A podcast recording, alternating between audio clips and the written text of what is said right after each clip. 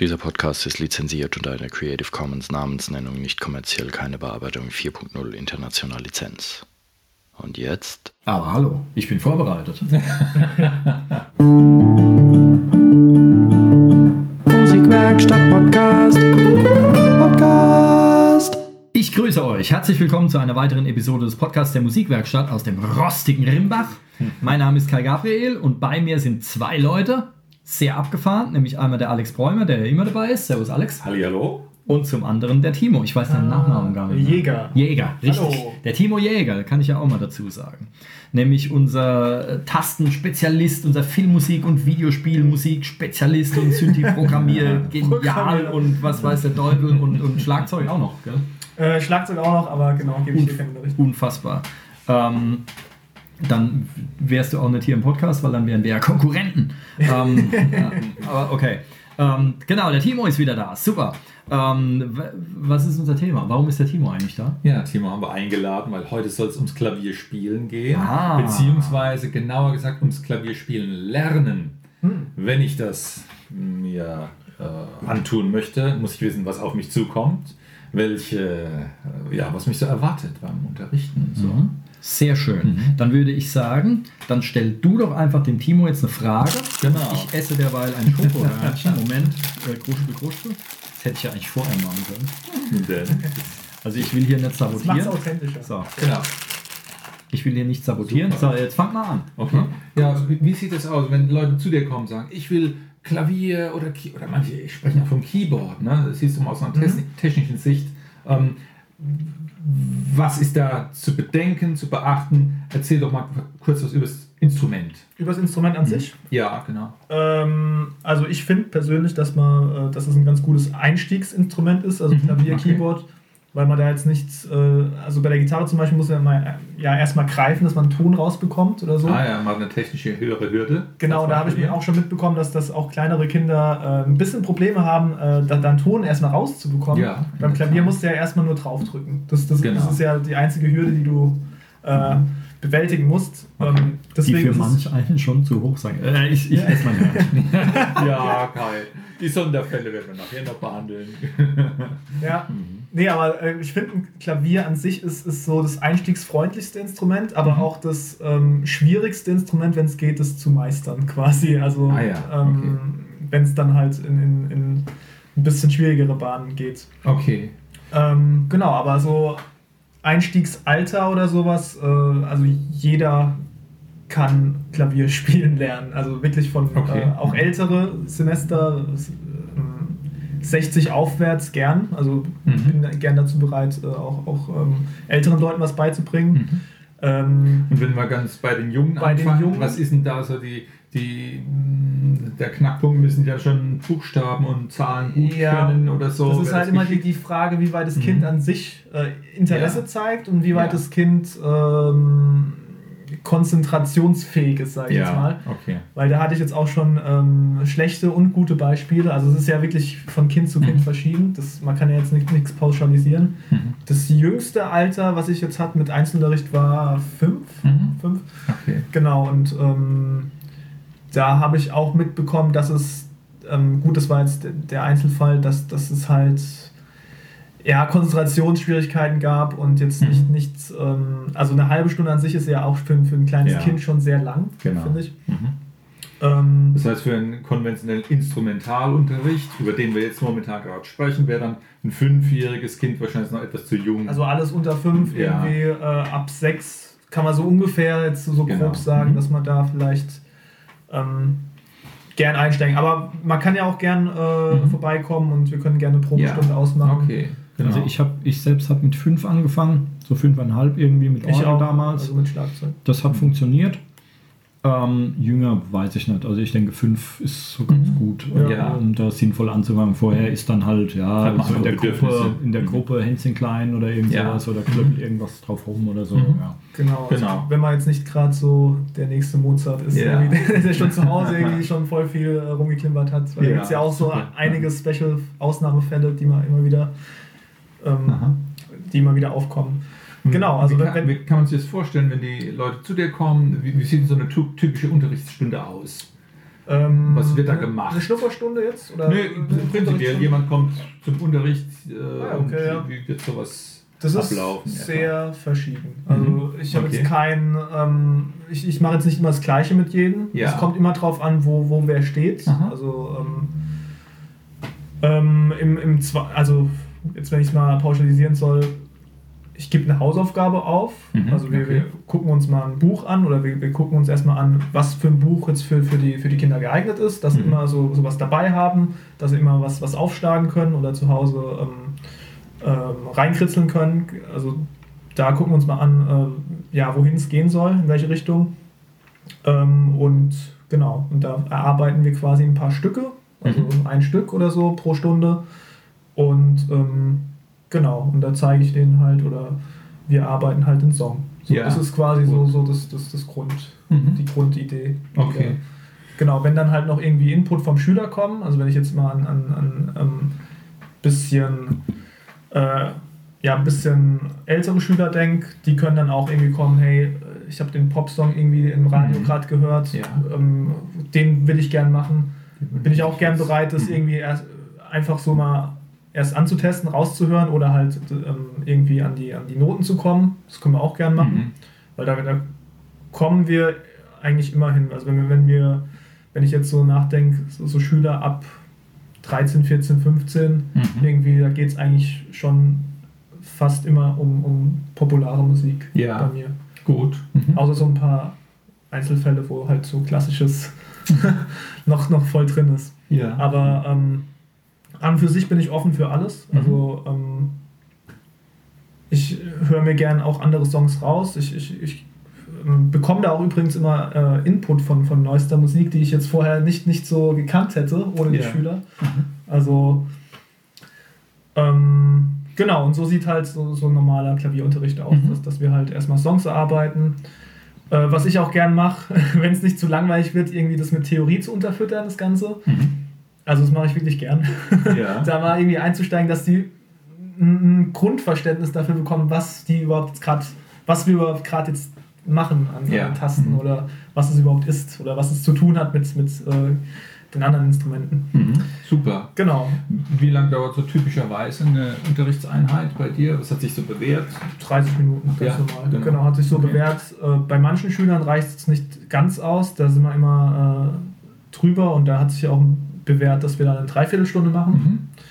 Ähm, genau, also es kommt immer drauf an, also wie wir, was wir da machen. Also Mhm. ältere Schüler, also ältere Schüler machen meistens länger, also Mhm. Dreiviertelstunde. Ja.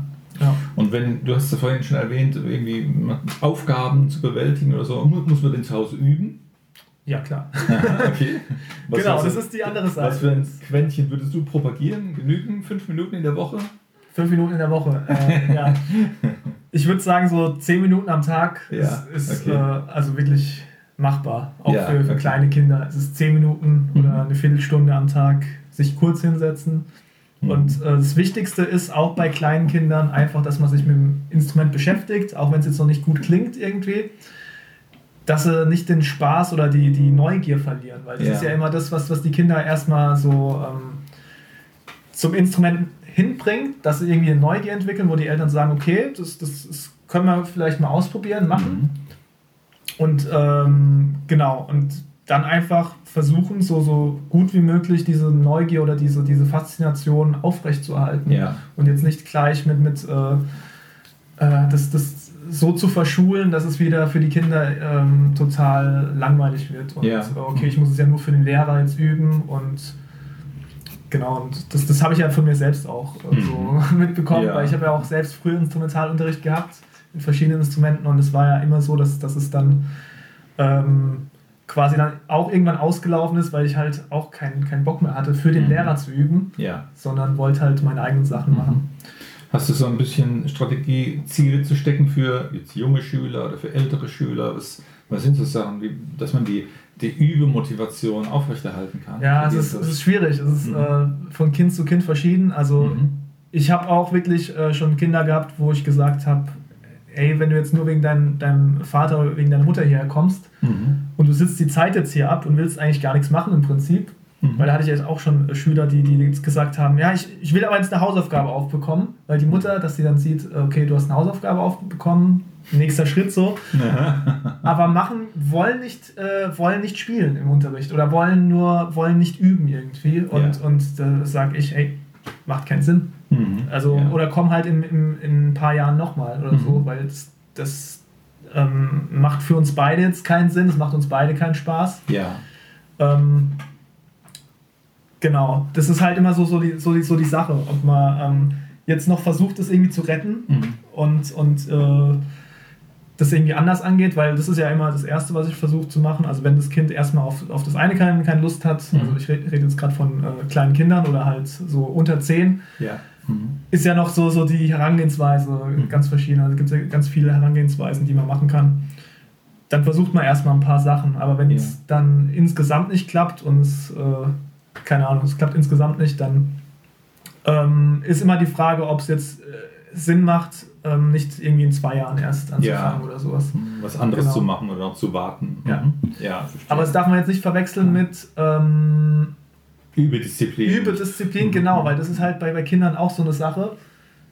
Äh, ich hatte auch schon Schüler, die, die haben jetzt fast nicht geübt, aber waren fast, also waren voll dabei in einer Stunde. Also, ja. Mhm. aber üben halt irgendwie nicht. Also, oder haben es nicht aufrecht voran, aber sind, sind halt irgendwie total begabt, aber genau. faule Hunde. Und da gehen mhm. bei den Eltern die Alarmglocken an, weil sie da halt mhm. nie zu Hause die Kinder üben sehen und denken, ah, oh, das macht jetzt keinen Sinn und ich melde ihn jetzt ab. Ja. Und äh, das, das finde ich echt schade immer. Also das ja, finde ich ja. wirklich schade, weil ähm, äh, das also, sowas Zeit braucht. Genau, es braucht mhm. Zeit mhm. und äh, das Kind profitiert auch davon, also mhm. beziehungsweise der, der heranwachsende Mensch mhm. profitiert davon, wenn er halt äh, ja. in der Jugend äh, auch stetig Klavierunterricht hat oder Instrumentalunterricht hat. Gibt es Eltern, die da ein bisschen Kontakt zu dir halten und, oder ein Feedback liefern oder erfragen? Ja, sind, klar. Ja, mh, klar okay. also gibt's manche immer, wollen das wissen. Manche wollen es wissen, manche mhm. nicht irgendwie. Ja. Ja. Genau, also ich bin auch da offen, genau. Mhm. Also man kann auch zu mir kommen und äh, Feedback irgendwie. Ja.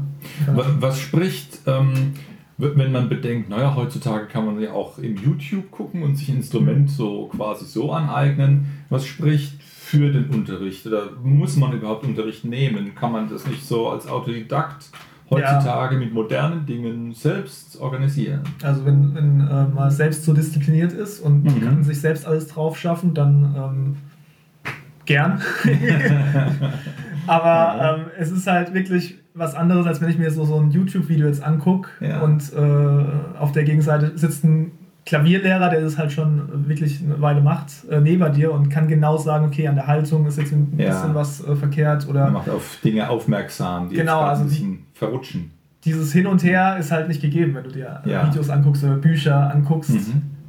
Da schleichen sich vielleicht auch Fehler ein, die man jetzt ähm, im Nachhinein so nicht gemacht hätte, wenn man jetzt professionellen Unterricht mhm. nehmen würde. Mhm. Genau.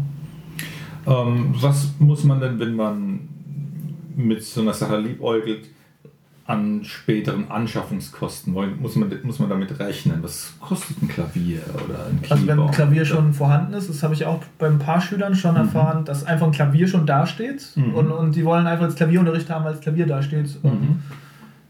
Genau, dann, dann eignet sich natürlich das Klavier, das da halt mhm. da steht gerade. Ja. Aber ich würde ähm, empfehlen, erstmal, also ist ein bisschen kostengünstiger, ein E-Piano zu kaufen. Also mhm. gibt es ja ganz gute Stage-Pianos ja. ähm, von verschiedenen äh, größeren Herstellern, die um die 300 jetzt äh, rundherum kosten, die eigentlich wirklich äh, ganz passable Tastaturen auch haben, mhm. ganz gute Anschlagsdynamik haben, ja. wo schon ein Klavier gut imitieren kann. Mhm. Ähm, Genau, also die heutzutage sind die technischen Gegebenheiten viel, viel besser als mhm. Gut. vor 30 Jahren oder so. Jawohl. Mhm. Ja. Und brauchen noch anderes Zubehör oder so? Ähm, Metronom, wurscht. Metronom wäre schon ganz ja. gut, aber es gibt ja auch heutzutage Apps dafür. Also ich mhm. habe auch eine Metronom-App auf meinem, auf meinem Smartphone. das sage ich auch meinen Schülern immer, wenn, wenn sie irgendwie wissen, wenn sie nicht wissen, wo ein Metronom ist, äh, dann fragt deine Mutter irgendwie äh, auf dem Handy, App Store, irgendwie kann man sich ja. tausende Metronome downloaden. Genau. Aha. Ist auch nicht schwierig einzustellen. Also gibt man einfach nur die, die Zahl ein und drückt auf Play. Ja. Im Zweifel, genau. Super. Ja. Ja. Das heißt, was muss man tun, wenn man mal ähm, Lust hat, sowas auszuprobieren? Anrufen, Also Probestunde an, ausmachen. anrufen bei mir oder äh, genau hier in der Musikwerkstatt einfach anrufen. Ja, super. Probestunde machen oder per Mail geht auch bei mir. Äh, Mhm. Bin ich gern bereit zurückzuschreiben. Und dann probieren wir einfach mal eine Probestunde zu machen Mhm. und dann ergibt sich vielleicht was draus. Ja, prima. Super. Das wäre ganz cool. Ähm, nachdem ich jetzt mein Hörnchen gegessen habe. Jetzt kannst du Hat lange losgehen. gedauert. Ja, Also, was war das Thema, Ein Kai? großes Hörnchen. ähm, genau, also jetzt ähm, würde ich noch ähm, eins, zwei Sachen anfügen wollen. Nämlich, ich bin genau bei dir, wenn du sagst, das ist das perfekte Einsteigerinstrument eigentlich. Ähm, weil äh, wenn jemand jetzt hier mit Trompete oder Geige anfängt oder so, das Ja. ist so frustrierend am Anfang, weil es erstmal eine ganze Weile dauert, bis man überhaupt einen sauberen Ton da rauskriegt. Und beim Klavier oder Keyboard, man drückt drauf und der saubere Ton ist da. Das ist schon mal gut. Aber es hat natürlich auch Vorteile für die Eltern. Nämlich, also wenn man jetzt von einem Keyboard oder so einem Stage-Piano oder sowas ausgeht, ähm, und vom Preis jetzt auch, aber das Coole ist, man kann, das, man kann da auch einen Kopfhörer anschließen zum Beispiel. Das heißt, man kann das Ding nahezu lautlos üben. Was ja bei anderen Instrumenten äh, gar nicht oder nur sehr schwach möglich ist, kann man Keyboard halt einfach fast komplett lautlos. Man hört dann nur so ein bisschen Geklacker von den Tasten Mhm. oder sowas, aber ansonsten nervt man niemanden. Ähm, Im Haus auch keine Nachbarn oder, oder irgend sowas. Das ist ein großer Vorteil für die Eltern. Das geht auch den Eltern nicht auf die Nerven. Ähm, Luftgitarre wäre da auch Ja, sehr nett. genau. Und was ich noch einen, äh, einen wichtigen Faktor finde, damit nämlich das Kind den Spaß nicht verliert und schön motiviert bleibt, ist das bei einem Keyboard, man hat verschiedene Sounds. Mhm. Das heißt, man hat eben nicht nur Klaviersound, sondern das Kind kann dieses äh, das Stück, was ihm schon zu den Ohren rauskommt, dann auch auf einmal mit einem Trompetensound oder mit einem E-Gitarrensound auf seinem Keyboard spielen und äh, hat dann da Spaß dran. Es klingt vielleicht für einen Außenstehenden dann ganz furchtbar, aber Kopfhörer. Ne? Aber äh, ähm, ein Keyboard mit verschiedenen, es ist halt auch ein geiles Spielzeug. Das darf man nicht vergessen. Und dann, äh, dann bleibt so ein Kind auch gerne bei der Stange und ähm, jetzt von der Elternseite aus wieder, ähm, wenn man ein Stück mit verschiedenen Klängen spielt oder so, das macht, das tut unheimlich viel für den Ausdruck. Weil wenn ich jetzt einen Trompetensound habe, der ist ja ganz anders, da sind dann wieder andere Sa äh, Sachen wichtiger, als wenn ich einen Klaviersound habe oder so. Das heißt, ich beleuchte dieses Musikstück aus anderen Blickwinkeln und so weiter und kriege da einen umfassenderen, also es ist auch ein super Lerneffekt. Insofern finde ich Keyboard zum Anfang, ähm, ob jetzt mit Klavier, Tastatur oder ohne, es gibt ja Leute, die sagen, ich will Synthi lernen oder so, und dann braucht man diesen Gewichtungskram dann nicht, ähm, das sei mal dahingestellt. Aber allein die Möglichkeiten, die so ein Keyboard bietet, sind halt einfach geil. Also da, äh, das ist super zum Anfang. Wenn das Kind natürlich ums Verrecken Trompete lernen will, dann muss man halt in den sauren Apfel beißen und sich beim Ralf melden und sich Ohrenstöpsel kaufen als, als, als Eltern. Ähm, aber äh, wenn das Kind einfach nur Musik machen will und man kann es irgendwie dahin bewegen, äh, ein Tasteninstrument zu spielen, das hat mehrere Vorteile. Der einzige Nachteil ist vielleicht, dass so ein elektronisches Ding jetzt, wenn das Kind nach einem Jahr die Lust verliert, man kriegt es halt kaum noch los wahrscheinlich. Also für, ein, ein Saxophon kann ich auch nach fünf Jahren noch für einen vernünftigen Preis verkaufen oder eine Trompete oder eine Gitarre oder so. Wenn es ein Markending ist, bei einem Keyboard weiß ich es nicht. Aber Wenn es nicht gerade dafür Nord ist ist, oder so ein, so Ja. ein altes Kurzweil oder sowas, was wirklich. aber dafür ist bei der, dafür ist die Anschaffung halt auch relativ günstig. Mhm. Ich meine, wenn ich, Ja. eine, wenn ich eine gute Tastatur haben will, okay, dann gehen wir hier Stage Pianos bei 300 Euro oder was los. Ähm, wenn es noch nicht mal um Klavier, sondern wirklich nur um Synthi geht, und dann kriege ich bestimmt auch für 150 Euro schon was Brauchbares oder so. Ja. Ja. Also ähm, das Ding hat mehrere Vorteile. Aber jetzt natürlich noch eine ganz dumme Frage: Wie lange dauert es, bis man es kann?